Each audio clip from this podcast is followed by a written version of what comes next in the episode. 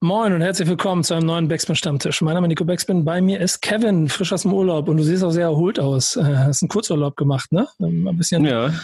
Hip-Hop-freie Zeit. War so eine, so eine kleine, wirklich richtig Hip-Hop-freie Zeit. Ich war so für eine Woche in einem kleinen Ort, der, glaube ich, sonst eher für Rentenaufkommen und Kurabgaben bekannt ist. Mhm. Und äh, habe ein bisschen, ein bisschen feuchte, salzige Luft geschnuppert und habe mich echt sehr wenig mit Hip-Hop und Social Media und so einem Kram beschäftigt und ähm, ja, bin jetzt seit heute wieder im Dienst sozusagen.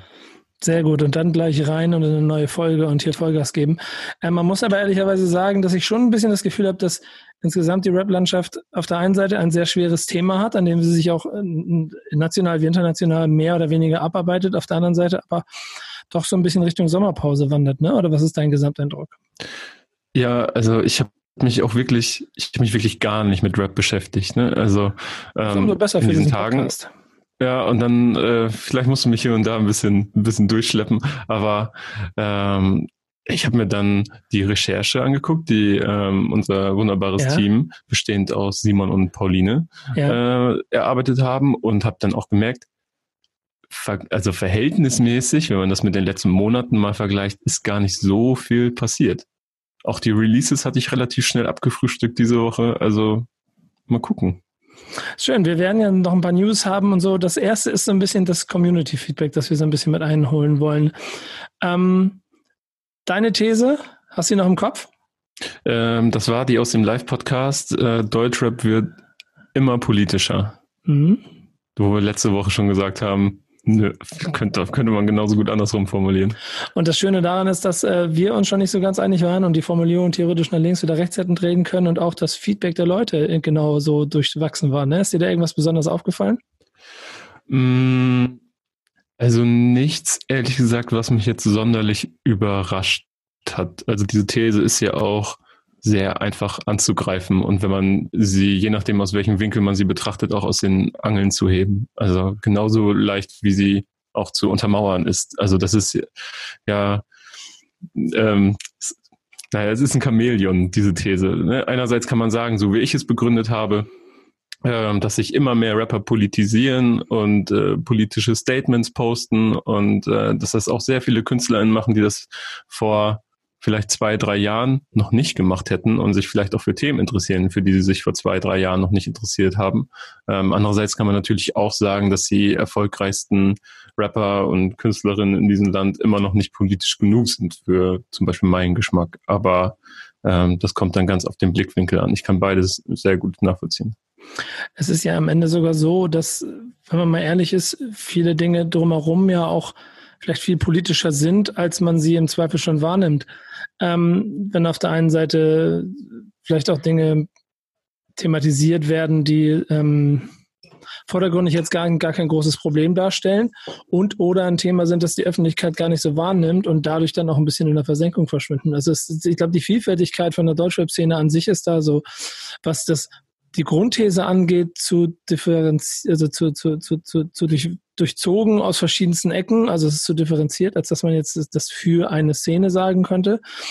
Ähm, ich glaube allerdings schon, und das hat schon auch so ein bisschen gezeigt, was rund um dieses George Floyd-Thema passiert ist, ähm, dass gerade in der ersten Gilde immer noch so der, der wahrscheinlich vorherrscht das Problem, je weniger ich politisch bin, desto weniger mache ich mir mein eigenes Geschäft kaputt.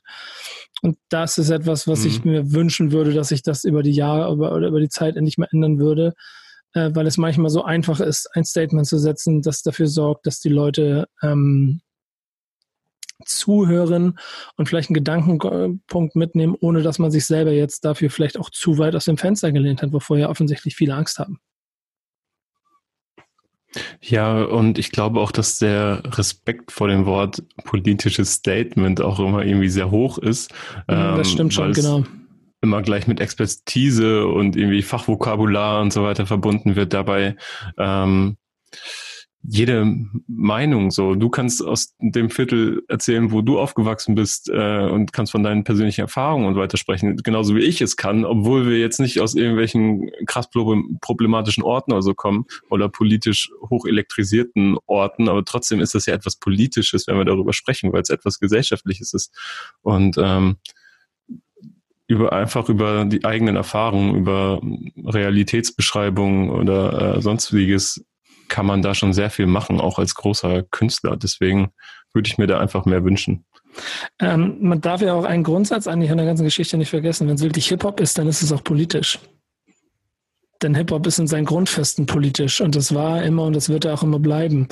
Wenn Rapper sich dann dieser mh, hm, Kultur annehmen und sie, sie quasi auch natürlich zu einem, zu einem Wirtschaftsfaktor machen für, für sie und ihr Leben als Geschäftsfeld, ähm, wird irgendwie dieser Punkt, der darf dabei nicht verloren gehen und darf nicht vergessen werden. So, und das ist, haben in der Vergangenheit auch viele Künstler immer wieder geschafft, dass sie erfolgreich und kommerziell ähm, bedeutend durch Rap geworden sind, ohne dabei zu vergessen, dass sie Hip-Hop sind. Ja, das ist ja auch noch ein Thema, wo wir definitiv im Laufe dieser Folge noch zu kommen werden, denn äh, wenn ich mir so angucke, welche Releases wir uns diese Woche rausgepickt haben, da werden wir definitiv von ähm, politischer Verantwortung und auch im Sinne der Hip-Hop-Kultur, denke ich mal, oder zumindest der Pioniere, wie sie Hip-Hop damals äh, äh, entstehen lassen haben. Darauf werden wir zu sprechen kommen. Und äh, auch bei der Hausaufgabe, die du mir von letzter Woche gegeben hast, die kann ich ja schon mal verraten. Da geht es nämlich um Public Enemy und äh, Fight the Power. Ich hoffe, das war ein Song, den du dir im Urlaub quasi auf dem Fahrrad den Strand entlang äh, ungefähr 40 Mal angehört hast und dabei immer, äh, immer politischer geworden bist. nee, da muss ich dich, äh, da muss ich dich äh, enttäuschen werden also so rentnerig war es dann doch noch nicht, dass wir, dass ich so ein äh, Fahrradradio vorne am Lenker hatte. Und Mit Polizeifunk habe ich da abgehört ja, und genau. Feuerwehrfunk genau. und so. Und 40 Jahre alte Musik hören. Ähm, ja. Ich hatte auch eine These, die war weit, weit, äh, dafür hast du mich ja auch öffentlich quasi äh, schon angezählt, dass sie wesentlich seichter war und trotzdem hat sie nicht weniger zur Diskussion geführt, was ich ganz interessant fand. Ganz simpel, der Beat macht den Hit. Und äh, da auch da waren sie sich nicht ganz so einig. Ich mochte zum Beispiel, Dennis hat ganz interessant geschrieben, zu 100 Prozent. Bei den Hits kannst du die Rapper mit ihren Autotune-Stimmen gegen andere Autotune-Stimmen äh, einfach austauschen. Es gäbe keinen Unterschied. Der Beat ist der, das Ganze mitmacht. Und ein bisschen ist es das ja das, was ich sage. So Alo zum Beispiel sagt 20 Prozent Beat, 40 Prozent Rapper. 40 äh, Prozent Marketing noch. Ähm, mhm. Wahrscheinlich auch nicht ganz doof. Ähm, ich ich, ich finde es aber auch interessant, dass man wahrscheinlich heute auch mehr über sowas nachdenkt weil noch mehr Strategie in ganz vielen Produktionen drin steckt, als es vielleicht in der Vergangenheit der Fall gewesen ist. Da ging es oft einfach nur um Banger zu machen, äh, der dann in, äh, in, mhm. in, durch Zufall oder, oder natürlich auch durch Fleißarbeit oder was auch immer, durch Kreativität, durch Talent, aber Zeitgeist getroffen hat und dann einfach ein Banger für Hip-Hop geworden ist. Äh, und darüber hinaus aber auch, keine Ahnung, wenn ich MOP, Annie mir nehme, dann ist das ein Hip-Hop-Song und das bleibt auch ein Hip-Hop-Song und der Beat ist ein, das ist ein Banger und so. Und trotzdem hat es der irgendwie auch geschafft, darüber hinaus im Mainstream, also jeder kennt den Song. Jeder, je, also gehe ich einfach von, mhm. von in den USA, jeder wird diesen Song kennen. So. Da, da ist es hat einen anderen Effekt, als heute strategisch darüber nachzudenken, wie ich die Produktion mache, damit es ein Hit wird. Ich muss gerade an äh, Für immer reich von Haftbefehl denken, den wir uns ja unter anderem im Album des Monats Podcast angehört haben. Der, ich glaube, da hatten wir so gemutmaßt, dass das vielleicht so auch so eine Single sein sollte, die so ein bisschen an, an die Energie und Power von Saudi Arabi Money Rich oder Chapus Wissen und so weiter anschließen sollte. Ähm, und ich weiß noch, wie wir über diese wirklich brachialen Beat gesprochen haben. Und ähm, das ist ja auch wirklich da gefühlt 80 Prozent Beat, 20 Prozent Rap, der nicht, auch nicht zu vernachlässigen ist von Haftbefehl, aber äh, an diesen Song muss ich da irgendwie gerade als aktuelles Beispiel denken. Oh, das habe ja. ich übrigens im Urlaub gemacht. Ähm, ich habe mir einen, einen Tag genommen oder einen halben Tag, als ich wieder zu Hause war und habe mir mein perfektes Haftbefehl-Album aus, äh, oh, aus da ich, da ich auch Roulette, noch einen. DWA und unzensiert gebastelt. Und? Und haben sogar ein Cover und so weiter gemacht. Ja, es gibt vielleicht so ein, zwei Baustellen, bin mir noch nicht so ganz sicher, aber ich glaube, ich werde das auch demnächst mal vielleicht posten. Da gibt es Schreibt ja etwas. Mir, wenn ihr das haben wollt. Ich schicke euch den Link. Ja, ich habe auch ein Cover gemacht aus allen drei Covern. Ich möchte es gerne, ich möchte es gerne haben. Okay. Ähm, aber, aber da, da ist ja noch eine andere Geschichte, die wir dazu erzählen können. Also die erste ist ja Haftbefehl Album des Monats Produktion. Wir haben gut drei Stunden lang aufgezeichnet. Was mhm. richtig viel Arbeit war ähm, und richtig viel Spaß gemacht hat. Natürlich nebenbei das Album gehört, sodass am Ende eine Folge von zwei, über zwei Stunden dabei herausgekommen ist, die ihr euch unbedingt anhören solltet, äh, wenn ihr Bock auf dieses Album gehabt habt, weil also viel detaillierter hätte man nicht vorgehen können. Jan Kawelke war mit dabei, hat sehr viel Spaß gemacht. Schöne Grüße an dieser Stelle. Vielen Dank dafür. Ich habe mich in diesem Zusammenhang aber auch daran erinnert, was wir, also du und Martin, der Head of Production, der der alle Videos bei Backspin TV macht ähm, und für alles verantwortlich ist, wir drei zusammen auf der Tour zu Back to Tape gemacht mhm. haben. Kannst du dich da noch dran erinnern? Ja klar, wir haben, ähm, das kennt wahrscheinlich jeder, wenn man irgendwann auf langen Autofahrten irgendwann so anfängt, so Spiele zu entwickeln untereinander. Mhm. Äh, und wir haben das Haftbefehl Skip-Spiel ins genau. Leben gerufen. Ich, ich, ich, finde, ich finde auch, man, man sollte es auch noch ein bisschen mehr zelebrieren. Deswegen äh, versuche ich es kurz einmal ein kleines bisschen zu beschreiben. Es geht, also du kannst es wahlweise auch mit anderen Künstlern machen. Es geht darum, du hast einen Künstler, der so viel Diskografie-Impact hatte, dass du der Meinung bist, es gibt, du brauchst schon so 30, 40 Songs von einem Künstler, dass du es vernünftig spielen kannst, würde ich sagen. Mhm. Und es geht darum, jeder, du, du nimmst, nimmst ein, in unserem Fall war es mein, mein Handy, Mobile Device, äh, setzt, die, setzt den Streamingdienst an, verknüpfst es mit dem Auto und du machst eine Autotour. Und während dieser Fahrt hat jeder die Möglichkeit, einer fängt an, sucht einen Song von Haftbefehl, so war es, sucht ihn aus. Der nächste nimmt das Handy in der Hand und du kannst ja in die Warteschlange so einsetzen und sucht den nächsten Song aus, der danach gespielt werden sollte. Und so geht das Handy reihum mit allen Teilnehmern. Und der der als erstes einen Banger aussucht, den ein anderer schon ausgesucht hat, hat verloren. Ja, und man kann aber auch Veto Recht einlegen genau. und sagen, das war kein abspielenswerter Song. Ja, genau. Das ist kein Banger. Es geht auch darum, dass es wirklich Hits sind. Es müssen Banger sein, es müssen Dinger sein, auf die man sich in der Gruppe einigt, ja, okay. Und dann geht es auch nicht darum, den anderen anzukacken. Das ist ja schon ein faires und ehrliches Spiel. Also wenn du wirklich da mal bist, ja, habe ich nicht so auf dem Sender gehabt, aber du hast recht, das ist ein richtig stabiler Song, dann mhm. kann man mit einer 2 zu 1 Wertung den auch durchwinken lassen. Ähm, an der Stelle möchte ich also das, am Ende kommt ja dabei heraus, wer einfach der größte Experte ist. und äh, ich freue mich sehr darüber, dass äh, ich, äh, ich nicht letzter geworden bin in der Runde und ich bin auch nicht vorletzter geworden. Das hat zwei Daumen hat das Spiel gewonnen. Aber Kevin, du bist, du bist, glaube ich, früh ausgeschieden, ne? Weil du, weil du, glaube ich, irgendwo einen Fehlgriff gemacht hattest. Oder war das nicht so? Ich, ja, ich glaube, es lag aber nicht daran, dass ich keinen Banger hatte, sondern. Nee, nee, es waren ja ähm, nur Banger. Das ist ja ich, das Thema. Es sind glaub, immer Banger. Ja, genau. Ich glaube, sondern es war eher das Problem, dass der Song, den ich ausgesucht hatte, unmittelbar vor mir abgespielt wurde. Ja, stimmt. Von dir. Zweimal, glaube ich sogar. Das fand ich, naja. das fand ich sehr, sehr stark. Also ehrlicherweise, es hat auch richtig Spaß gemacht, finde ich, weil man nämlich, du musst, also, wenn man es auf eine Essenz runterbricht, dann geht es ja ein bisschen. Das ist ja, darum, man muss ja taktieren einfach. Genau, Genau. Es Bin ich jetzt so frech und mache den Hit als allererstes oder mache ich jetzt erstes meine kleinen, meine Perlen, so, meine, so die vielleicht nicht jeder auf dem Schirm hat? Genau, das ist es. Ja. Du brauchst, du brauchst ja, du brauchst ja auch nur, wir waren zu dritt, in zwei von drei wo, wo, wo, äh, Votum brauchst du ja, dass das Ding als Banger durchgeht.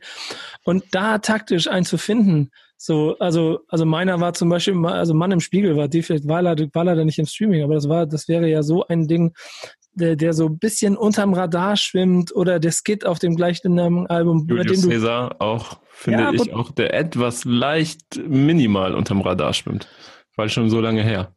Ich finde es ein großartiges Spiel. Ich würde es auch immer wieder spielen. Ich, das Schöne ist, das Spiel, du kannst auch das gleiche Spiel immer wieder spielen. Also ich würde sagen, bei der nächsten großen Produktion spielen wir das gleiche Spiel nochmal. Und äh, Aufgabe für euch da draußen, macht uns Vorschläge.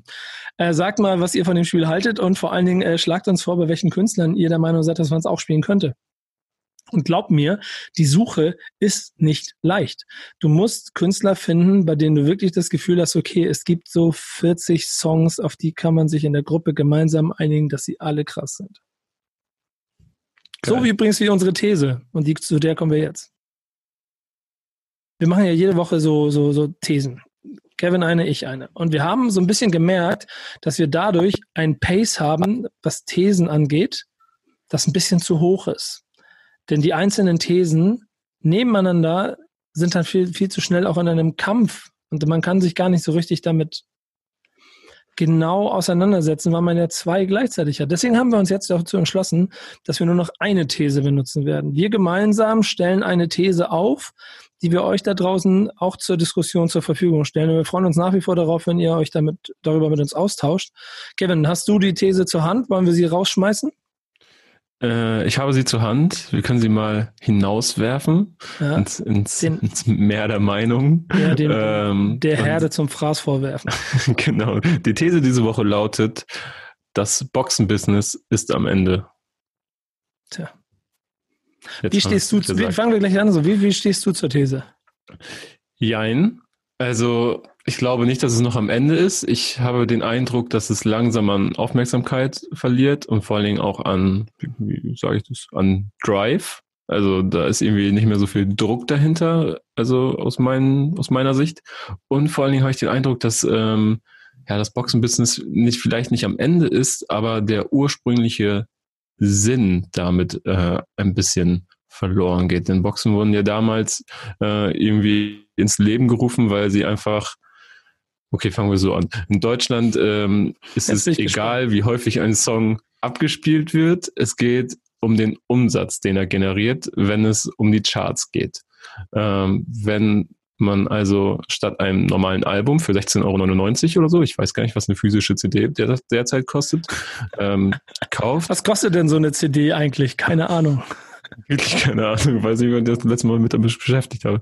Ähm, aber wenn man aber eine Box verkauft für 49,99 Euro, dann verkauft man äh, der für dreimal so viel Umsatz, also drei Einheiten statt eine Einheit. Dem, deswegen wurden diese Boxen irgendwann ins Leben gerufen, einfach um die Musikindustrie mal wieder zu foppen und zu sagen, so, hm, ihr wollt uns nicht in der Werbung spielen, ihr wollt uns nicht im Radio spielen, gut, dann verkaufen wir halt anders und charten so. Ähm, jetzt habe ich so den Eindruck, äh, dass viele Rapper darauf scheißen oder einige, dass es chartberechtigt ist, mit diesen Boxen überhaupt ähm, quasi den Erfolg in den Charts einzufahren, sondern dass es eher darum geht, Umsatz zu machen.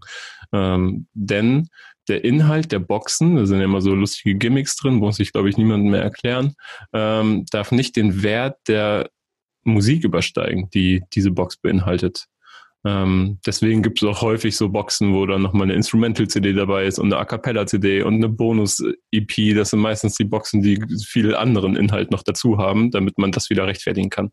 Ähm, und jetzt zum Beispiel bei Flair, glaube ich, der hat ja irgendwie angekündigt, ähm, Schmuck mit in die Box zu packen. Mhm. Und die Box ist, glaube ich, auch ein Ticken teurer und dementsprechend wäre sie nicht chartrelevant. Also wenn es jetzt so bleibt, ähm, Jetzt, ich glaube ich, Farids bon, äh, Box ist, glaube ich, auch, oder Farids Album ist nicht so hoch gechartet, wie zum Beispiel erwartbar war, weil äh, nur Streaming mehr oder weniger reinzählte, weil die Box auch nicht im äh, chartrelevanten Bereich war. Ähm, aber dennoch machen diese Künstler ja immer noch Boxen. Ich glaube, ähm, Du, du, hast schon ziemlich viel richtig angesprochen. Von dem, vielleicht ich war so ein Laberflash. Nee, nee, das, das, ist aber auch schon alles eigentlich auch sehr gut drin, was man eigentlich braucht, um so ein bisschen über diese These zu reden. Ähm, ich glaube schon, dass so der Faktor von zuerst, es ist ein Element, womit wir eine Fanbindung schaffen über, okay, wir können damit auch Umsatz schaffen und werden dann dafür sorgen, dass der Markt auch ein bisschen umgedreht wird und äh, über die Jahre ja auch in verschiedensten Versionen, so Sachen wie darf die Wert der Musik nicht überschreiten und so, sind ja auch alles Entwicklungen äh, der letzten Jahre, die dazu führen, also das Resultat dessen waren, wie Rapper mit Boxen eine Fanbindung aufgebaut haben und die dann auch bereit waren, das Geld dafür auszugeben.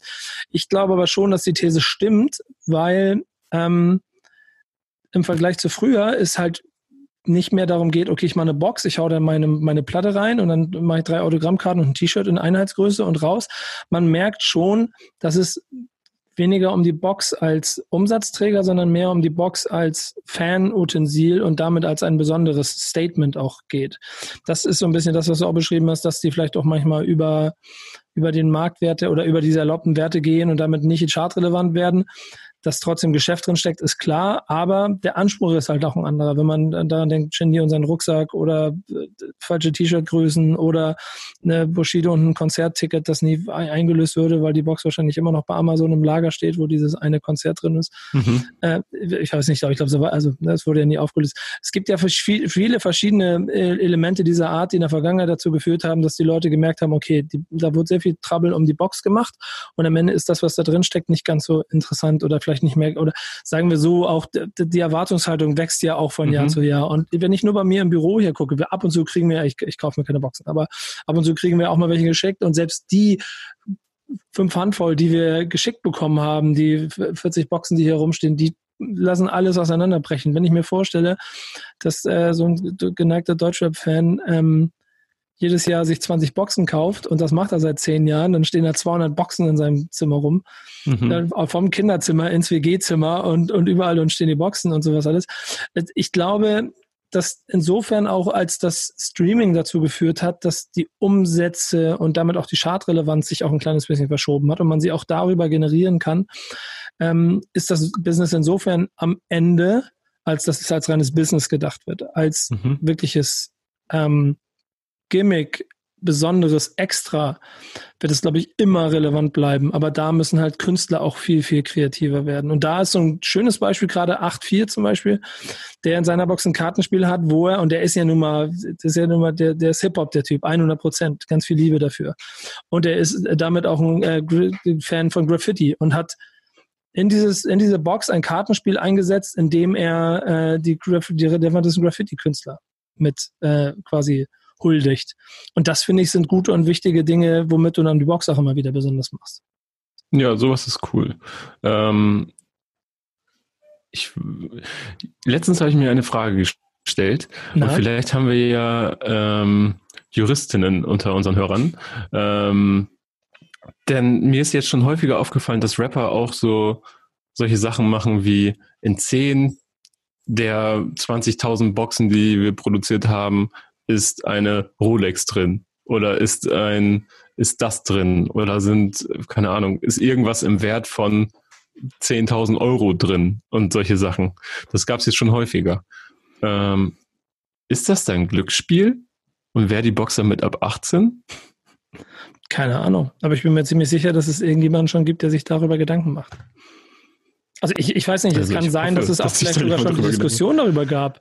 Das weiß ich nicht. Also ich kann mich sogar daran erinnern. Also wenn du damit, also wenn du damit dann wirbst, so sagen wir jetzt einfach mal in meiner, in, in zwei von meinen Boxen, die ich produziert habe, ist, ist eine Rolex drin. So. Und das ist, also man wirbt damit klar, diese, diese Uhr zu bekommen.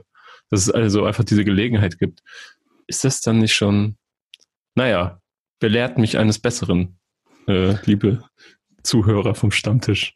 Ja, mal gucken. Also irgendjemand wird uns sicherlich was zu sagen können. Ähm, äh, generell ist diese These ja wie immer auch dazu da, dass ihr mit uns darüber diskutieren könnt, eure Meinung sagen und dann äh, hoffe ich, dass wir nächstes Mal auch noch ein bisschen Feedback wieder haben, dass wir mit eingeben können hier.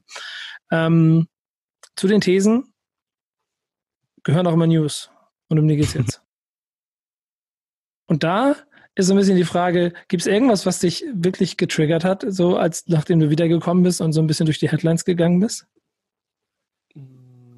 Getriggert, das kommt jetzt drauf an, wie man das sieht. Auf einer emotionalen Ebene natürlich, denn ähm, all die Updates und ähm, entstandenen Proteste, Demonstrationen, ähm, Aktionen, ähm, Spenden, wie auch immer. Es gibt zig Dinge sind passiert rund um den Tod von George Floyd, um den grausamen Mord an George Floyd, rund um die Black Lives Matter Proteste. Da, also das verfolge ich nach wie vor und da kann ich nicht wirklich kühl bei bleiben. Ähm, aber so richtig getriggert auf einer Rap-Ebene hat mich relativ wenig. Ähm, ich habe ganz gespannt massiv Story verfolgt. So, das mhm. hat mich ein bisschen äh, interessiert, was er da so gesagt hat, weil es einfach sich mit vielen Ansichten von mir gedeckt hat, ähm, die ich so habe, wenn ich durch große Playlisten gehe. Ähm, fast zusammen, was er gemacht hat. Massiv hat eine von seinen berühmt-berüchtigten Situationen ge geschaffen, indem er das Handy in die Hand nimmt und sich selber filmt. Und äh, da gab es in der Vergangenheit schon den einen oder anderen ähm, Rumor rund um Massiv und seine Statements. Was, aber dieses Mal ist es schon etwas, wo er auch wieder ähm, ich meine, eine ziemlich dicke Lanze ins Hip-Hop-Feld quasi gesteckt hat. Ne? Er wollte ein Statement setzen. Ja, genau. Das war auch etwas, was ich so ähm, tatsächlich im Urlaub so zu aus Versehen. Kennst du das, wenn du dann so aus Versehen Instagram ausmachst und dann landest du auf einmal in der Story von Massiv und nach drei Minuten fragst du dich so, hä, was mache ich? Ich wollte doch Urlaub. Und dann ähm, äh, ich habe da so durchgeskippt. Und dann mhm. habe ich gesehen, dass es auch bei uns eine Recherche war, was natürlich sehr, äh, was sehr gut passt, wie die Faust aufs Auge. Ähm, denn er hat quasi, ich würde jetzt mal sagen, Trittbett, Trittbrettfahrer äh, angezählt, die in großen Hip-Hop-Playlisten stattfinden. Rapper und Rapperinnen, die seiner Meinung nach keine Rapper und Rapperinnen sind. Vielleicht sind sie es, weil sie, ähm, weil sie die Form der Musik, äh, also Rappen, Sprachgesang, weil sie das so wahrnehmen. Aber in seinen Augen sind es immer noch Comedians, YouTuber ähm, und andere Leute, die sich äh, an Rap bedienen, um erfolgreich zu werden, die den Leuten, die einfach nur Talent haben, Plätze wegnehmen in äh, großen Playlisten, die ähm, vielleicht schlechteres Marketing haben und schlechtere PR im Rücken und vielleicht äh, schlechtere Voraussetzungen, finanzielle oder sonstige Sachen. Ähm, er sagt auch, dass er da gar nicht jetzt groß Major Label oder so angreifen möchte, denn er ist auch Major Label, er ist seit 15 Jahren im Geschäft, er weiß, wie es läuft, aber ähm, er hat so ein bisschen mit der Moralkeule geschwungen, was das angeht. Er hat so quasi Leute adressiert und gesagt, so, ey, bleib doch einfach dabei, Stand-up-Comedian zu sein oder so. Und mach jetzt nicht auf Rap. Wenn ich das richtig zusammenfasse. Er, er hat sich sehr vage gehalten, er hat keine Namen in den Mund genommen. Nee, muss er ja auch gar nicht, weil im Zweifel, also ja klar kann er, aber ich bin auch immer nicht der größte Freund davon, öffentlich Leute anzugreifen.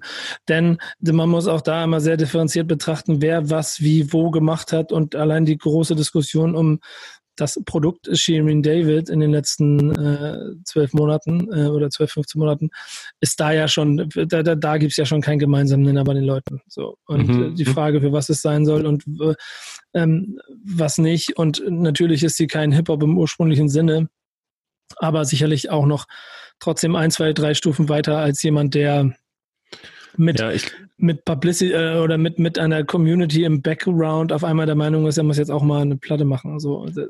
Und selbst da sehe ich auch noch wieder mal den Punkt, natürlich, selbst wenn das ein wirtschaftlicher Faktor ist, aber ganz ehrlich, wenn du Rap-Fan bist und du hast eine Community und dann willst du auch mal das Album machen, was du schon immer machen wolltest. Als Rapper hat es aber nicht geklappt, aber jetzt hast du halt eine Community, die sorgt dafür, dass dein Album trotzdem Erfolge hat.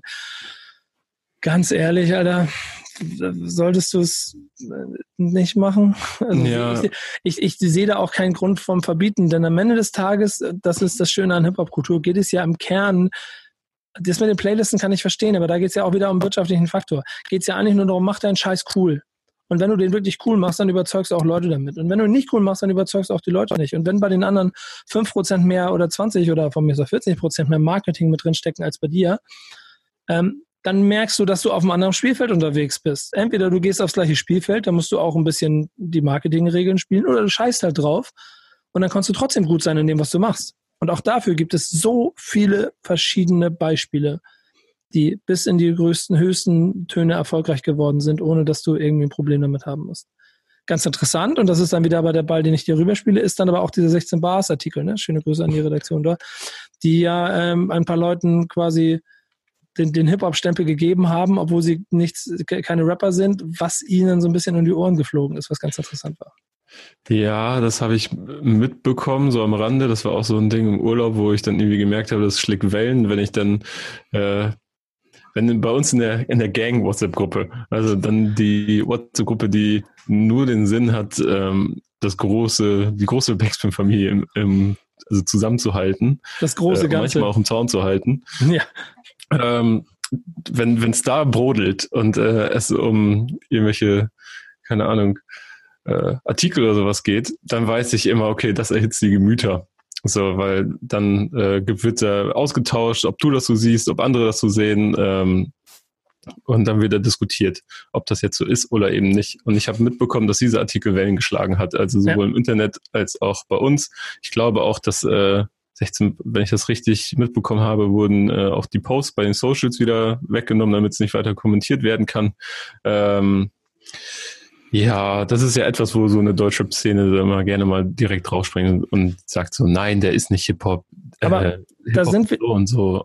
Da, da, sind wir ja beim grundsätzlichen Problem. Definiere mal Hip-Hop und definiere es für dich, definiere es für mich, definiere es für äh, männlich 15 Großstadt, weiblich 15 mhm. Land, keine Ahnung, was ich, ich will nur verschiedenste Beispiele machen. So. Also, also jeder hat irgendwie eine andere, andere Idee davon, weil er auch vielleicht einen anderen Zugang dazu bekommen hat. Und das macht es natürlich schwierig. Ich verstehe. Ähm, voll. Tut mir leid, dass ich dich unterbrochen habe. Nee, nee, mach weiter. Ähm, ich, ich verstehe auch voll, wo dieser Artikel hingehen sollte. Und ähm, ich meine, das liegt ja auch also ich meine, in den USA, wie viele Leute verbindet man mit der Hip-Hop-Kultur, die nicht unbedingt, also die keine Rapper waren. So, ich meine, mhm. wie wurde Kobe Bryant gefeiert ähm, oder wie wurde ihm gehuldigt nach seinem tragischen Tod?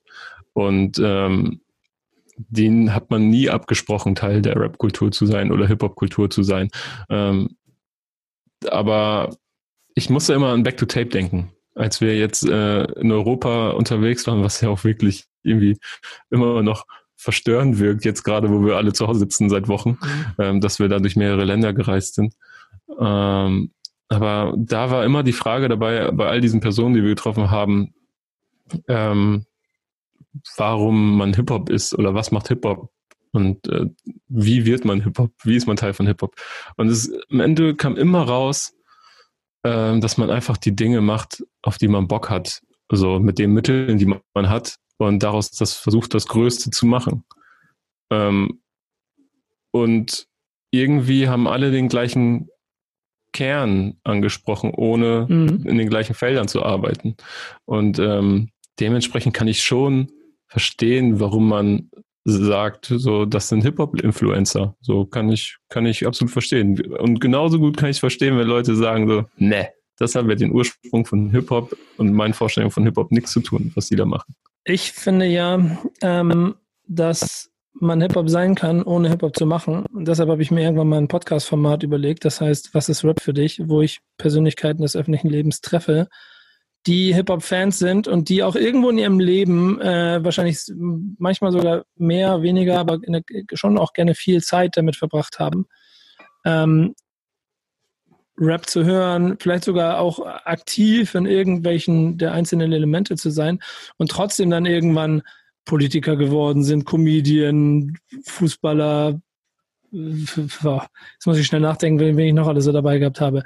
Und, und, und. Äh, jetzt keinen falschen, zum Glück auch keinen Namen gesagt. Hört euch diesen Podcast an. Und mhm. die Kandidaten, die, die, die da in der Liste waren, auch davon, also ich meine, ich habe ja auch schon mit ähm, Montana Black auch schon mal ein Interview gemacht. Auch der ist ein Kandidat für dieses Format, weil ich weiß, der Typ ist Hip-Hop. Auch wenn er nichts von dem also, also wenn er nichts von dem macht oder so, oder mhm. wenn er mhm. Dinge macht, die vielleicht jetzt äh, für die Leute äh, diskutabel oder, oder, oder, oder, oder nichts damit zu tun haben. Aber das hat nichts mit dem Mindset zu tun, das der Typ hat. Denn wenn du den triffst und du dich unterhältst und allein die Liebe im Kleinen, wie der seine äh, Garage für sein vollkommen überteuertes Auto, das er sich mit Zocken äh, gekauft hat, von Moses und Tabs äh, malen lässt. So, das, also mehr geht nicht, Alter. Äh, allein die Konstellation, dass das stattfindet, so mehr geht nicht. So, das ist schon krass. Ähm, natürlich ne, Auftragsarbeit, aber trotzdem, das ist auch Liebe für, für die Kultur und Liebe für Hip-Hop. So, und äh, insofern muss man jeden dieser Fälle wahrscheinlich differenziert betrachten. Aber, und das finde ich halt auch das Interessante daran, dass die Diskussion und die Empörung nicht nur, nicht nur bei vielen politischen Statements so groß ist gerade, sondern auch generell beim Verteidigen der eigenen äh, Hip-Hop-Werte, weißt du? Ein bisschen von mhm. dem, wo, was ist das eigentlich? Und nachdem man jahrelang vielleicht auch äh, Hip-Hop-Fan war und mit dem man nichts zu tun haben konnte, man sich vielleicht ein bisschen mehr abgegrenzt hat, ist es immer mehr dazu, dass man auch versucht, den ganzen Bombs für sich ein bisschen zu verteidigen. Und dazu gehört, und das ist eine Überleitung zu einer anderen wichtigen Nachricht, die ich finde, weil ähm, ja trotzdem auch immer noch das Bewusstsein darüber, wofür steht das eigentlich? Es ist eine Kultur, die, ähm, was wir eingangs schon gesagt haben, auch, auch politisch sein kann, aber vor allen Dingen Haltung und Abgrenzung und ähm, Sprachrohr für Unterdrückte sein soll. Und ähm, in diesem Zusammenhang ähm, hat mich schon fast erschüttert, wenn man sieht, was heute in Amerika los ist, dass wir, ich glaube, letzte Woche war es, 20 Jahre den Tod äh, von Alberto Adriano. Ähm, also dass er sich hier 20-jährig mhm. und damit auch der Song Adriano jetzt 20-jähriges Jubiläum äh, feiert. Und es ein Thema ist, das genau wie bei Sammy Deluxe und seinem äh, neuen Song und äh, Weck mich auf, 19 Jahre früher, wir überall noch Themen haben, die so aktueller denn je sind, die sich nicht verändert haben, die auch beside George Floyd die eigene äh, schwarz-rot-goldene Variante davon sind, mit Problemen, die in diesem Land bestehen, die äh, angegangen werden müssen. Und da muss Stimme erhoben werden und da muss sich positioniert werden. Und ich hoffe, dass das mhm. immer wieder passieren wird, weil dann ist es auch wirklich Hip-Hop. Und wenn, letzter Übergang, aber wenn dann jemand von den Jungs, die da in dem Artikel beschrieben sind, sich an anderer Stelle glaubhaft und klar positioniert, um ein Statement zu setzen, so, dann hat er auch da wieder seine 5% dabei getragen. Ja, das stimmt. Entschuldigung, jetzt habe ich eine lange Rede gehalten, aber war mir ist wichtig. okay. Ähm, denn am Ende des Tages sind so Themen, und das ist halt vielleicht noch die letzte Anekdote aus den News heraus, dann können wir nämlich sogar schon fast zu den Hausaufgaben gehen, es sei denn, ich habe noch einen übersehen für mhm. dich. Ähm, das, so, das George Floyd-Thema, das, ja, ich meine, das ist jetzt dreieinhalb Wochen her, glaube ich, seitdem dieser tragische, ähm, der tragische Mord, oder, ne, ist es nun mal, auch wenn es juristisch noch durchdiskutiert wird, äh, stattgefunden hat. Ähm, und es gibt immer wieder neue Fälle. Das heißt, es, es hört nicht auf. Und ich bin jetzt mal ganz gespannt darauf, wie die Leute darauf reagieren werden. Ich möchte mit dir gemeinsam dafür sorgen, dass wir hier in diesem Podcast jedes Mal wieder, und wenn es nur ein paar Minuten sind, ähm, auf diese Dinge hinweisen und klar machen, dass wir vor allen Dingen auch an ganz, ganz vielen Stellen einfach, was auch schon ganz oft gesagt wurde, vielleicht auch einfach mal ähm, nicht so viel darüber reden, viel mehr leise zuhören, aber vor allen Dingen äh, Gehör geben. Und das ist so ein bisschen unsere Möglichkeit in unserem kleinen Podcast hier, das zu machen. Und ich glaube, das ist dann ehrlicherweise eine ganz, ganz äh, oder die, die richtige Überleitung zu den beiden Songs, die wir beide ausgewählt haben, die ehrlicherweise komplett unabhängig voneinander aus einem Impuls ausgesucht wurden und nichts mit äh, Deutschrap-Playlisten zu tun haben. Ja, in denen ich mich auch wirklich sehr wenig bewegt habe in letzter Zeit. Ähm, in letzter Zeit, also in den letzten Tagen. Mhm. Äh, mein Song, ich fange einfach mal an damit. Mach mal, mach mal. Ist, war die Überleitung ähm, quasi, damit ich nicht so viel quatsche mehr. Ich quatsche schon wieder zu viel. ja, aber du hast ja recht. So, ne? Also, wenn wir hier schon jede Woche quatschen, ähm, dann sollten wir unseren Möglichkeiten nach auch wirklich das nutzen, um auf Themen aufmerksam zu machen, wo wir denken, dass sie wichtig sind. So und ich meine, ich erzähle hier so munter von meinem kleinen Urlaub, den ich jetzt ein bisschen am Meer verbracht habe, ähm, bin aber auch in der leichten Situation, dass ich mir jetzt nicht Tag und Nacht Gedanken darüber machen muss, wie es mir geht und Angst haben muss vor anderen Menschen. So, ich kann einfach da so lang flanieren und zwischen Rentnern so, weil ich nicht auffalle. So und äh, in so einem kleinen Kurort. So deswegen. Ähm, es wird auch immer wieder. Muss man sich immer wieder bewusst machen. Ja, und da wird es dann auch immer wieder zurecht Stimmen geben, die immer sagen, ey, weiß, Mittelstand, Klappe halten, du weißt nicht, wovon wir reden. Das stimmt. Aber deswegen ja. ist es halt unsere Aufgabe, dafür zu sorgen, oder so sehe ich sie zumindest, zumindest in diesen kleinen Minuten dafür zu sorgen, dass wir die richtigen, die richtigen, äh, schon auch Statements setzen. Und ehrlicherweise, lass uns zu den Songs kommen, denn genau das sind sie. Du hast, du hast J. Cole ausgesucht. Ich habe ja, ich habe J. Cole ausgesucht, äh, Snow on the Bluff. Äh, jetzt, wo wir es gerade aufnehmen, der Song ist, glaube ich, gestern erschienen, einfach so ohne, ohne groß Ankündigung oder ähm, Statement oder sonstiges. Ähm, ja, gibt auch nur ein, ein Lyric-Video, wo der erste Absatz äh, gezeigt wird. Und ist ganz interessant. Ähm, also er hat ihn von Dienstag auf Mittwoch äh, veröffentlicht, ist die erste Single, die er überhaupt dieses Jahr veröffentlicht hat.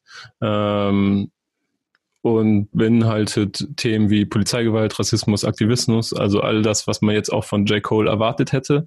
Äh, was aber das Interessante daran ist an diesem Song, dass die äh, Rapperin No Name aus Atlanta sich auf Twitter vor einigen Tagen, vor gut zwei Wochen glaube ich, ähm, ein bisschen den Kopf frei gemacht hat von Gedanken, die sie hatte, dass ähm, und wo sie unter anderem getweetet hat, dass die großen Rapper des Landes, ähm, die sich vor allen Dingen immer wieder, ja nicht damit brüsten, aber die äh, vor allen Dingen durch Themen auffallen in ihrer Diskografie wie Polizeigewalt und äh, Rassismuskritik etc., ähm, wie Kendrick oder J. Cole, sie hat keine Namen genannt, ähm, aber es war relativ klar, dass diese auch mit angesprochen sind, dass die sich jetzt nicht in Form von Kunst äußern oder in großen Statements. Ich glaube, Kendrick hat auch noch nichts Großartiges dazu gesagt. Also ich möchte ihn absolut nicht kritisieren, ich bin nicht in der Position dafür, das zu tun. Äh, ist nur gerade eine Bestandsaufnahme.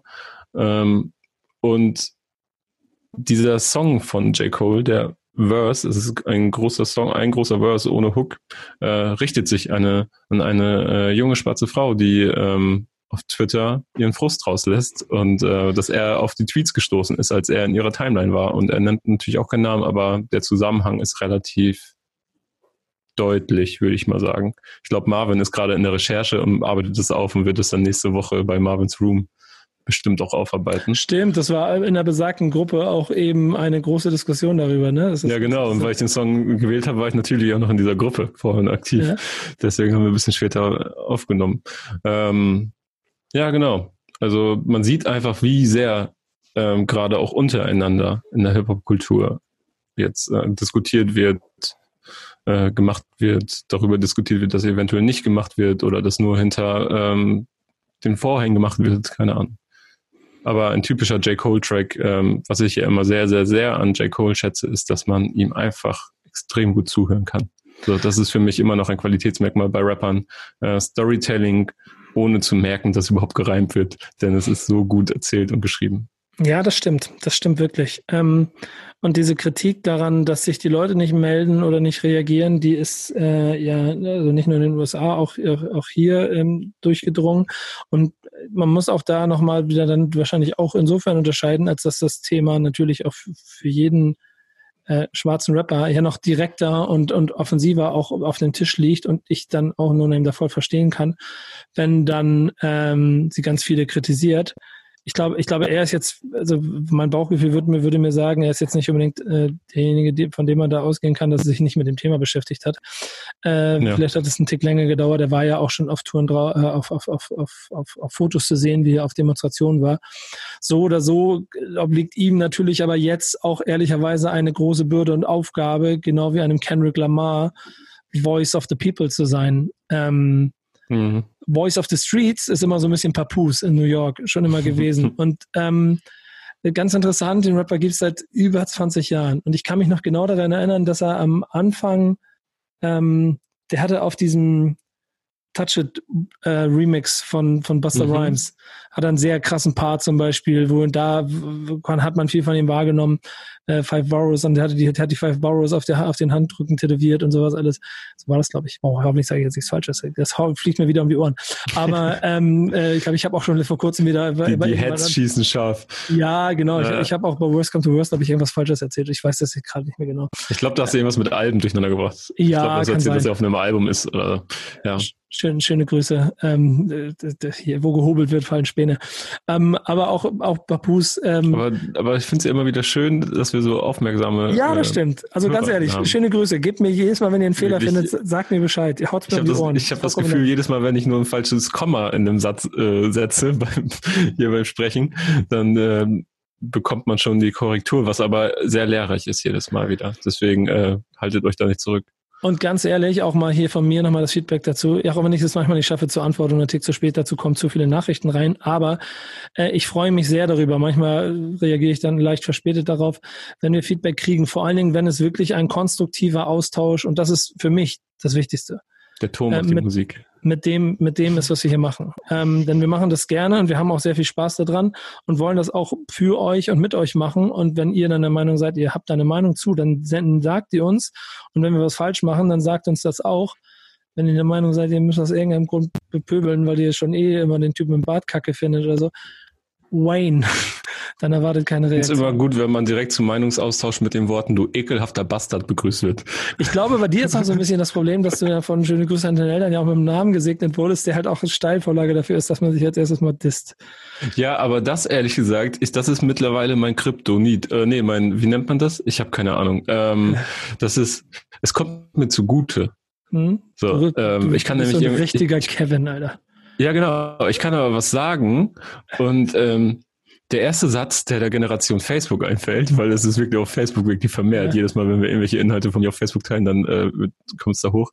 Ähm, das ist so ein richtiger Kevin. Und weißt du was? Das ist dann einfach, das ist nämlich etwas, das prallt seit 20 Jahren an mir ab. Das ja, ist egal. Boing, so, flip. Genau, Boeing Flip. Und das trifft mich nicht. Ne, da müssen sich die Leute schon ein bisschen mehr Mühe geben. Ja, sehr schöne Grüße. Aber um zurückzukommen, äh, auch auf die Gefahr, dass ich ein paar, paar, paar Sachen erzähle, aber der, äh, falsch erzähle, aber der Typ hat halt, der war halt das Fakt, hat riesengroße Deals auch auf den Tisch gehabt, hat, glaube ich, auch ein, ich bin der Meinung, sogar zwei Verträge unterschrieben, die alle nicht erfüllt hat. 20 Mixtapes in seinem Leben rausgehauen, kannst du alle irgendwo downloaden. Ähm, und bis heute irgendwann dann wahrscheinlich auch ehrlicherweise so bisschen seinen Punkt verpasst, aber immer noch da. Und ich gehe davon mhm. aus, dass er auch immer noch ganz gut äh, äh, seine Familie, äh, seiner Familie Geld geben kann oder davon leben kann. Das wird schon auf jeden Fall äh, passen und funktionieren. Hat aber, und das finde ich bei dem gut, schon immer, äh, also immer wieder in verschiedensten Situationen, weil ich finde, das ist ein krasser Rapper und das ist auch ein sehr mhm. krasser Lyricist. Ist hinbekommen, mit, mit Technik, also und auch mit, mit einer Idee, Songs zu machen, die Nachdruck, also Eindruck hinterlassen. Und genau das hat er jetzt auch wieder gemacht. Ähm, der Song heißt Tribute. Das ist äh, eigentlich auch eine sehr simple Sache. Es ist einfach ein Song, in dem das äh, namentlich das Alphabet durchgegangen wird. Das Besondere ist, es sind von A bis Z Menschen, die äh, schwarz, schwarz sind und von Polizeigewalt Opfer waren. Und ich habe den, ich, ich kann mich noch genau erinnern, als ich den mitbekommen habe, habe ich den bestimmt so fünf, sechs Mal durchgehört, weil am Ende zu viel Information und auch, das, das kriegst du auch mhm. alles gar nicht mit, aber dann noch das Video dazu geguckt und so, das ist so schockierend und es ist genau das, was ich vorhin gesagt habe. Nicht so viel reden, hört einfach mal zu, hört Papoose zu, hört, dazu, hört zu, wie er für ähm, ich versuche jetzt noch die Worte für seine Leute hier einen Song gemacht hat, um klarzumachen, was da passiert äh, und was wir auch hier immer alles gar nicht so mitkriegen. Und deswegen ist dieser Song so wichtig. Ähm, zuhören. Eine, ja. Ja, ist eine Anspielung auf Alphabetical Slaughter wahrscheinlich auch, wo er das ja schon mal gemacht hat, dass er das Alphabet durchrappt von A bis Z. Diesmal natürlich mit durchaus äh, ernsterer Message. Und ein sehr wichtiger Song. Sehr was ich richtig Song. gut fand am Song, ähm, ich liebe Many Man von 50 Cent. Mhm. Und äh, das greift der Beat auf. Und das macht natürlich Sinn, Many Man, denn es sind viel zu viele Menschen gestorben dadurch. Ja. Guter Song. Ach ja. Den hört ihr euch an. Vielleicht könnt ihr jetzt eine kleine Pause machen und dann kommen wir zu den Hausaufgaben. Wir sind eh schon im Thema drin. Wir machen mit, fangen mit deiner Hausaufgabe an, damit wir, damit wir dramaturgisch hier jetzt nicht so einen großen Break haben, bevor ich hier anfange mit Liebesliedern. Okay. Äh, ich habe mich auch schon gefragt, wie, wie du wohl die Überleitung dahin bauen würdest. Ja. Ähm, meine Hausaufgabe war äh, Fight the Power, wie vorhin schon gesagt, von Public Enemy. Und ich muss ja sagen, ich weiß ja, dass du ähm, ein großer Public Enemy Fan bist und äh, damit sehr viel Zeit in jungen Jahren verbracht hast. Ähm, Public Enemy, das ist dann wirklich dann etwas, wofür ich dann doch noch ein bisschen zu jung bin, auch wenn äh, es knapp ist. Aber ähm, Public Enemy in erster Linie kenne ich das äh, durch die Dating Reality Show, die Reality TV Show von ähm, na, wie heißt der Kollege? Ich stehe gerade auf dem Schlauch mit der Uhr im Hals. Ähm, Flavor Flav, ach so, dass du so meinst. Ja, Flavor Flav, ja, genau. Flavor Flav, ja. genau. ähm, ich hatte eben gedacht, wo willst du denn hin, Alter? Ja, tut aber, mir ja. leid. Ja, aber da, das war natürlich meine erste Connection, die ich damals mit Public Enemy irgendwie hatte im MTV-Nachmittagsprogramm rund um MTV TRL, wenn ich da sehen wollte, wie Savage äh, irgendwie auftritt. Mhm. Ähm, oh, das hat, der hat so unangenehme Sachen gemacht, alter Schwede. Und ja, ja, und ähm, ja, habe mich dann natürlich auch irgendwann mal mit Flavor Flav beschäftigt, weil sein Hype einfach riesig war. Und äh, irgendwann bin ich dann natürlich auch auf Fight the Power gestoßen. Ähm, und ist natürlich ein, ein ikonischer Track. Würde ich jetzt, glaube ich, niemals privat einfach so hören. Aber es ist einfach ein ikonischer Track, ich kann es nicht anders sagen. Verstehst du, verstehst du die oder fühlst du die Energie, die in diesem Song steckt? Ja, vor allen Dingen auch in Verbindung mit dem Video. Ähm, ja, Video ist ja eigentlich ein, ist ein scripted Scene, ne? Geht um den ja. Film The Right Thing von Spike Lee, übrigens auch ein sehr starker Film, wie ich überhaupt an dieser Stelle auch nochmal betonen kann und möchte. Leute, bitte guckt euch Spike Lee Filme an. Pause. Macht es. Das ist sehr, sehr wichtig. Übrigens, Kevin, schöne Idee. Ich glaube, wir fangen mit einer neuen Rubrik an. Wir lassen uns mal über Film reden. Wir werden ab jetzt in dieser, in dieser werden wir uns auch jedes Mal, muss jeder von uns beiden mal einen Film mitbringen. Das machen wir. Finde ich sehr, sehr gut. Nicht also jedes Mal, aber ab und an finde ich gut. Ja, nee, nee, nee, immer Wechsel, Wechsel, Wechsel. Nicht zu viele, keine Sorge. Aber das gibt genug. Ja, ja, wir, wir reden darüber. Guck mal, wir seid ein Guck mal, so geht das los. Ich habe eine Idee, denke, oh, ist die geil. Kevin als erstes, ja, aber.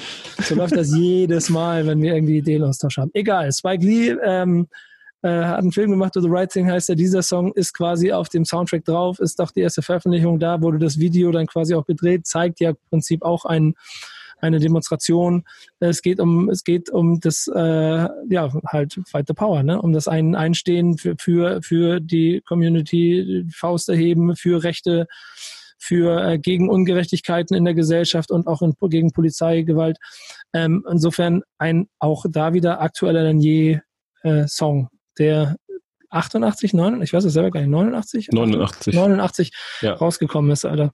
Und ähm, ich frage deshalb, weil der damals etwas jüngere, ziemlich jüngere, ähm, Nico hat ja seine ersten Hip-Hop-Berührungen äh, mit sowas gehabt. Das sind so die aller, mhm. aller, allerersten, allerersten Kontakte, die ich hatte. Ich kann so immer nicht. Fear genau, of a Wack Planet war wahrscheinlich auch richtig hast du wahrscheinlich sehr viel gehört, oder? Ja, krass. Vor allem, es war auf so einem Tape drauf. War, ich habe das über so ein Tape. Ich wusste nicht, wie das Ding heißt. Da stand nur Public Enemy auf der einen Seite und Run DMC auf der anderen Seite. Und ich habe Public Enemy, äh, das, ich wusste erst später, dass es Fear of Black Planet war, was ich die ganze Zeit gehört habe. und wenig verstanden, aber die, diese, diese Wucht, dieses Militante. Man muss ja da auch sagen, dass das Umfeld von Public Enemy auch zu der Zeit schon auch sehr radikal war und man immer so ein bisschen, also da gibt es eine Menge aufzuarbeiten, was wir jetzt hier in zwei Minuten nicht machen können. Aber ähm, Chuck D, einer der krassesten Poeten, die Rap je gesehen haben. Und so wichtig für all das, was heute Fundament ist. So und insofern finde ich es total wichtig, die Diskografie sich anzuhören und vor allem auch diesen Song zu hören. Ich kann verstehen, wenn er nicht bei dir ankommt, aber ich möchte, dass wenn Doch, er hört, kommt definitiv von mir an, aber ich kann damit natürlich nicht solche Gefühle in Verbindung bringen, wie du es zum Beispiel kannst oder wie, wie es Menschen können, die äh, Seite an Seite mit Public Enemy äh, auf Demonstrationen gehen oder mit äh, Public Enemy auf den Ohren auf Demonstrationen unterwegs sind. Und genau das finde ich nämlich das Krasse an dem Ding. Es gibt mir das Gefühl von Gemeinschaft, von, von Ohnmacht, aber auch gleichzeitig von Kraft und dass man, dass man machen kann. Und deswegen finde ich diesen Song so großartig. Äh, aber schön. Für euch ein guter Tipp, äh, bitte mal hören. Und ehrlicherweise, ich kann schon, äh, kann schon einen kleinen Hinweis geben. Meine Hausaufgabe für diese Woche für Kevin, äh, äh, kommt nicht aus dem gleichen Jahr, aber hat einen ähnlichen, hat eine ähnliche Idee. Aber egal, da kommen okay. wir gleich zu. Denn wir müssen jetzt irgendwie einen Break schaffen zu. Chuck, Chuck D, da möchte ich noch kurz so sagen, der hat, ja. äh, er hat jetzt vor ein paar Fakt? Tagen eine kleine Social Media Perle geliefert, auf jeden Fall. Okay. Denn ähm, er hat einen Brief veröffentlicht, den er erhalten hat von Tupac. Ich glaube, ähm, 1995, ein, ein, handgeschriebener Brief von Tupac, äh, wo Tupac ihn ähm, gefragt hat, ob er nicht äh, mit ihm arbeiten wollen würde für sein nächstes Album und dass Tupac ihn sehr bewundere. Äh, und ähm, dieser Brief hat Chuck D leider nie erreicht, also erst später irgendwie im Nachhinein, aber ja, er hat ihn nun veröffentlicht zu Tupacs letzten Geburtstag. Behalt diese Information im Kopf. Hat und die mit nächste Woche zu tun? ja, genau. Und jetzt kommen wir kurz zu deiner äh, Hausaufgabe. Du hast ja, dir. Wir, da freue ich mich drauf. Ja, das, also du hast dir einen Song ähm, ausgesucht, der heißt LOVE, Echo mhm. Fresh und Valeska, vom gleichnamigen Album LOVE. Ähm, mhm. Und ey, wir machen es so. Wir machen es so. Ich habe schon noch was dazu zu sagen, aber ähm, ich habe wie in einer guten alten Backspin-Stammtisch-Hausaufgaben-Manier keinen Bock gehabt, meine Hausaufgaben zu machen. Also habe ich sie mhm. von jemandem machen ich lassen. ich habe gehofft, dass du ihn, hast du ihn gefragt? Ich hoffe. Pass auf, pass auf, geht los. Also, LOVE war die erste Geil. Single eines gemeinsamen Albums mit meiner damaligen Freundin Valeska. Und es war quasi in einer Reihe mit mehreren Top 10 bzw. Top 20 Hits damals war natürlich, ich will jetzt nicht wie so ein alter Hase klingen, ja, bin ja noch blutjung, wie du weißt, aber da war irgendwie das Charten auch noch mal eine andere Sache, ne? Da warst du dann mal irgendwie vor Pink und äh, Aerosmith und das war dann schon wirklich krass, krass, krass so, weißt du? Ich meine, LOVE war auf 13, ist äh, bis heute einer meiner bekanntesten Songs. Ist jetzt nicht der Song, den man in jeder Venue spielen kann, aber je nachdem, wenn es passt, beispielsweise in so, ähm, äh, äh, weiß nicht, Diskos oder vielleicht auf Stadtfesten, wo, sage ich mal, auch ein Mischpublikum ist, dann bringe ich den immer, zumindest eine Strophe äh, in einem, innerhalb eines Medleys. Und die Leute kennen den in- und auswendig, also bis heute. Es ist ein großer Hip-Hop-Hit, der damals ein bisschen äh, unter den Tisch gekehrt wurde, weil es ja damals so gegen die, den äh, allgemeinen Hip-Hop äh, ähm, Ethos sprach, so äh, da ähm, ein Liebeslied zu machen, was in die Charts geht. Ja? Heute ist es genau umgekehrt. Ganz interessant eigentlich. Also waren wir unserer Zeit krass voraus. Schöne Grüße, Echo. Vielen, vielen Dank äh, für die Sprachnachricht. Und, äh, und ehrlicherweise sind damit auch viele Teile der Hausaufgabe gemacht. Ich kann meine persönliche Note noch dazugeben, denn es ist wirklich so, dass der Song, als er damals gekommen ist und dieses ganze Album inklusive dem ganzen Rumor drumherum schon anders war. Und man muss sich auch vor Augen führen, wie jung Echo Fresh damals gewesen ist. Mhm. Und ähm, Valeska eine sehr talentierte, aufstrebende Künstlerin, das ganze Camp ähm, und dann ein Sound, der überhaupt nicht in die Zeit gepasst hat. Ich, ich kann mich aber noch daran erinnern, dass ich das Album, ich, ich habe halt auch so ein R&B-Herz, ich mag das gerne und, und das Album da auch schon ganz äh, also ganz, ganz interessant war zu hören, weil du das aus Deutschland so kaum bis selten mhm. mitgekriegt hast. Ähm, aber ich auch noch genau weiß, wie wenig Leute aus der Szene quasi bereit waren, sich darauf einzulassen. Es waren dann, wie er schon beschreibt, mehr Leute von außen, im Zweifel auch auf den äh, Schützenfesten dieser Welt, die genau diesen Song äh, gefeiert haben. Und auf genau so einem muss Kevin Backspin mit 13 äh, versucht Jahren. Haben, versucht haben, äh, mit diesem Song seine erste große Liebe zu, zu überzeugen oder irgendwie sowas. Weil äh, du musst mir erklären, warum dieser Song so ein Banger ist für dich. Ähm, ach, ich weiß gar nicht. Es ist einfach ein Song, den ich bis heute noch eins zu eins mitrappen kann und ich höre ihn vielleicht einmal im Jahr.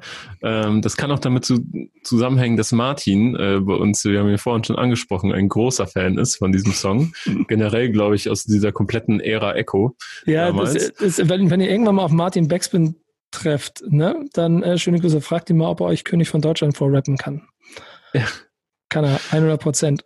Aber wird er nicht ja. machen, weil er diese Frage, wenn er sie stellen wird, hassen wird, weil ihm das unangenehm ist. Ja, ich weiß jetzt schon, dieses verschmitzte Schmunzeln, was einem da entgegenkommen wird, wo dieses, das so aussagt, so, ich möchte jetzt eigentlich nicht darauf antworten. Mm, nee, so. Das solche, und, und performen wird er es dann nur auf langen Autofahrten irgendwann nachts zurück.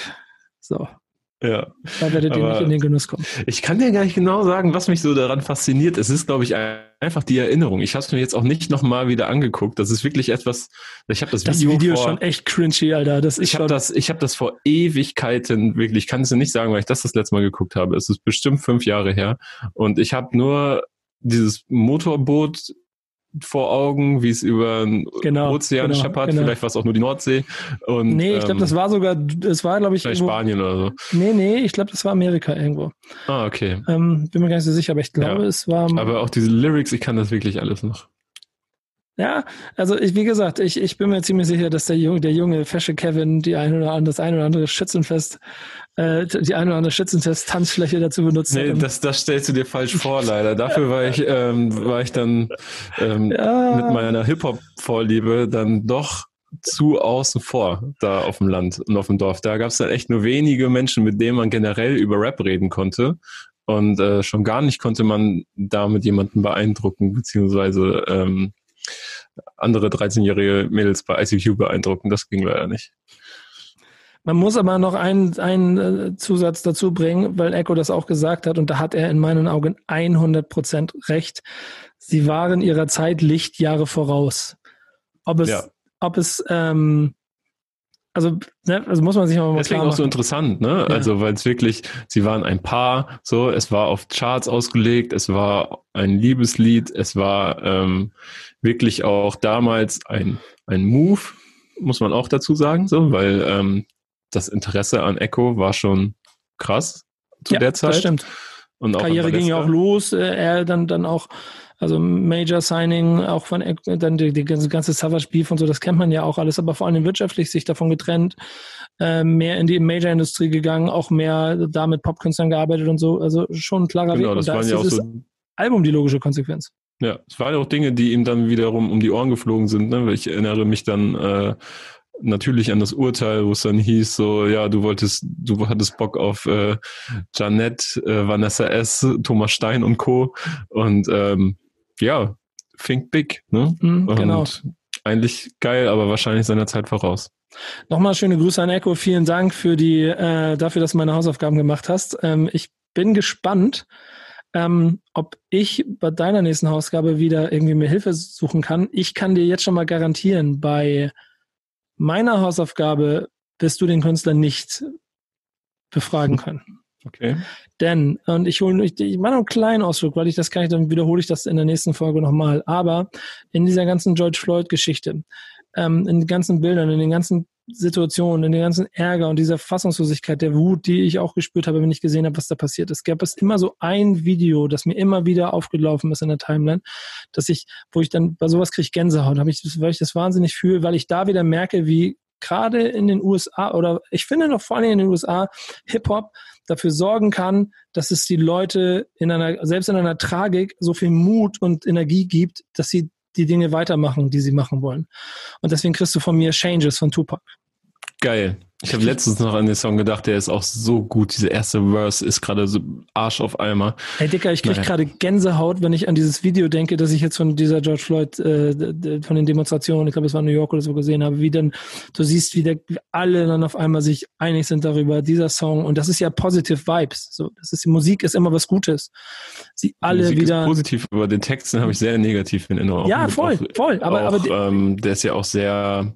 I see no changes. Ja, es ist einfach so, es ist ja einfach so Kopf in den Sand, beinahe, beinahe, wenn der Song nicht so, aber sparen wir uns alles für nächste Woche auf. Genau, ähm, genau, machen, nachher, machen, machen wir nächste Woche weiter. Aber freut mich, dass du Song, fühlst. Ja, übelst. Ähm, mein Song für dich diese Woche und ich bin ganz ehrlich, es kann sein, dass wir den in einer unserer unzähligen Stammtischfolgen schon mal besprochen haben, aber ich weiß es nicht. Gedächtnis wie ein Sieb, deswegen weißt du es wahrscheinlich auch nicht mehr.